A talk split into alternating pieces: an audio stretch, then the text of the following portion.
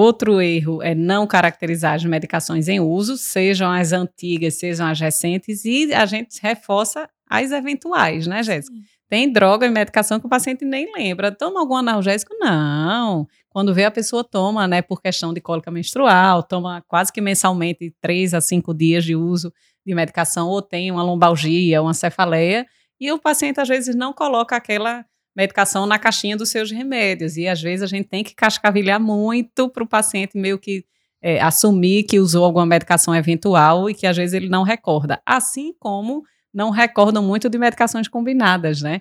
né? Existem várias no mercado, mas a gente, a gente pergunta, tomou algum anti-inflamatório, tomou dipirona? Não, mas eu tomei a marca tal, a marca tal. Eu digo, ah, isso aí tem a mesma droga, né? E a gente tem que pensar nisso daí. E aí, no contexto todo, além de, a gente já falou aqui de erros, achar que tudo é intoxicação alergia, não é a primeira coisa que a gente pensa. Tentar caracterizar bem a dinâmica desse rash, a característica clínica, se é morbiliforme, vesiculoso e toda essa evolução.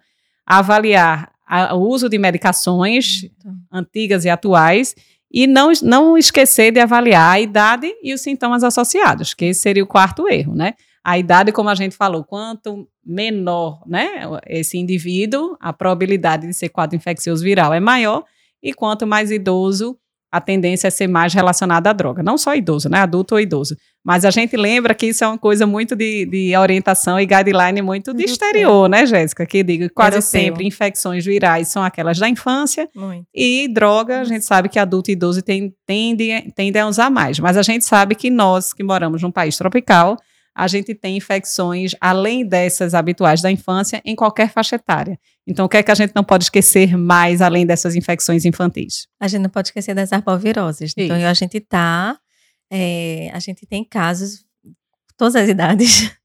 Então, é uma questão epidemiológica mesmo. Então, a gente não, a gente obviamente vai pensar em fármaco, na polifarmácia, mas analisar os outros comemorativos, porque a gente está num país de doença tropical. Então a gente realmente. Não o rastro para a gente não fica tão fácil. Isso, é mais então, desafiador. A ideia é não esquecer a cidade que vocês estão e o cenário epidemiológico local, né? Isso. A gente tem fases de surtos e epidemias que naturalmente aumentam o valor preditivo de ser aquela infecção.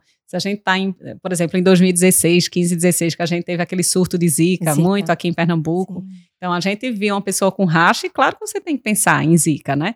E na Zika, a gente já chama atenção que o racha, inclusive, é o sintoma predominante antes mesmo de existir febre. Então, se for um paciente só com racha, pode ser Zika sim, principalmente uhum. se a gente sabe que no cenário que aquele vírus está circulante naquela época do ano. Então, tem que ter essa atenção para a gente alertar mais sobre essa possibilidade. E o rash vem logo no início, é rash e febre, pum, vem junto, só rash. E começa assim na zika. Já na dengue e na chikungunya, o rash não começa logo no início do quadro. Dengue geralmente vem com astenia, mialgia, mialgia febre, que febre geralmente não é tão alta, moleza, Isso. né, dor retroorbitária, e lá para o terceiro, quarto dia que surge o rash, né? Chikungunya é a mesma coisa, mas chikungunya tem artrite, artralgia de forma muito mais intensa, que a gente vai apontar para o diagnóstico de chikungunya. Então, não é só o rash, a presença sim ou não, que vai definir diagnóstico. Os sintomas associados precisam ser muito bem coletados na anamnese, checados, para a gente enquadrar toda essa dinâmica de todos os sintomas e definir a etiologia. A mesma lógica, né, Jéssica, quando são lesões vesiculosas, que agora ah, a gente está no contexto, estamos em setembro de 2022, monkeypox, a gente tem que pensar se a gente visualizar lesão vesiculosa, para tentar diferenciar com varicela ou mão pé boca. Então, como é que a gente pode sumariamente diferenciar esses tipos de rastros vesiculosos?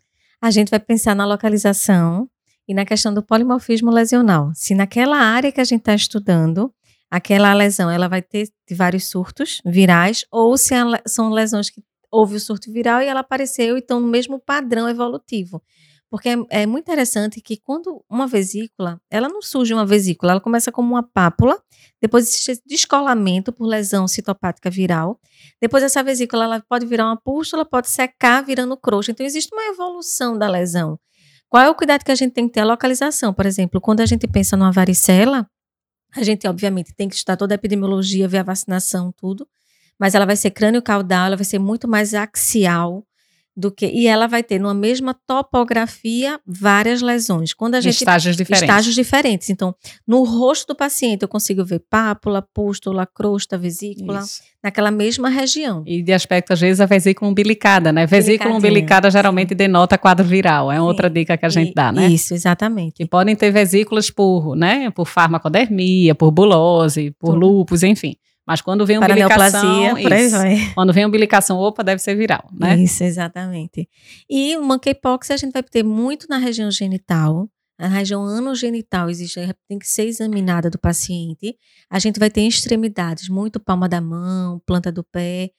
Obviamente, a gente tem um acometimento central, mas é muito mais é, espalhado e pode acometer fácil também. Isso. E podem ser numerosas ou não. Monkeypox a gente vê quadros extremamente é, É bem- disseminados e outros bem localizados. E outra coisa interessante é que no monkeypox, diferente da varicela, eles têm uma manifestação mais monomórfica, né? Monomórfica. Então, na aquelas topografia. vesículas naquela Isso. topografia vão estar no mesmo estágio de evolução. Tá todo mundo em crosta, todo mundo em vesícula, Isso. todo mundo, né? Na- é, facilita um pouco o diagnóstico, além do, da fase epidemiológica da sua cidade, se está tendo caso ou não. E vejam que interessante, a gente está se baseando no padrão do Rache. Nessas doenças, vão- os outros sintomas vão ser até semelhantes. O paciente pode ter uma febre baixa, Prurido, mas no você vai ter uma linfonodomegalia, chama mas- mais atenção. chama mais atenção um pouquinho. Mas assim, a gente pode ter é, outros, outros sinais e sintomas mais frustros, mas você caracterizar esse padrão do rache vai também ajudar bastante, né? Isso. É... A mesma coisa em criança, né? Criança, às vezes, com algum quadro intestinal, franco ou frusto, com alguma febrícula, enche de bolinha, né? Vesícula.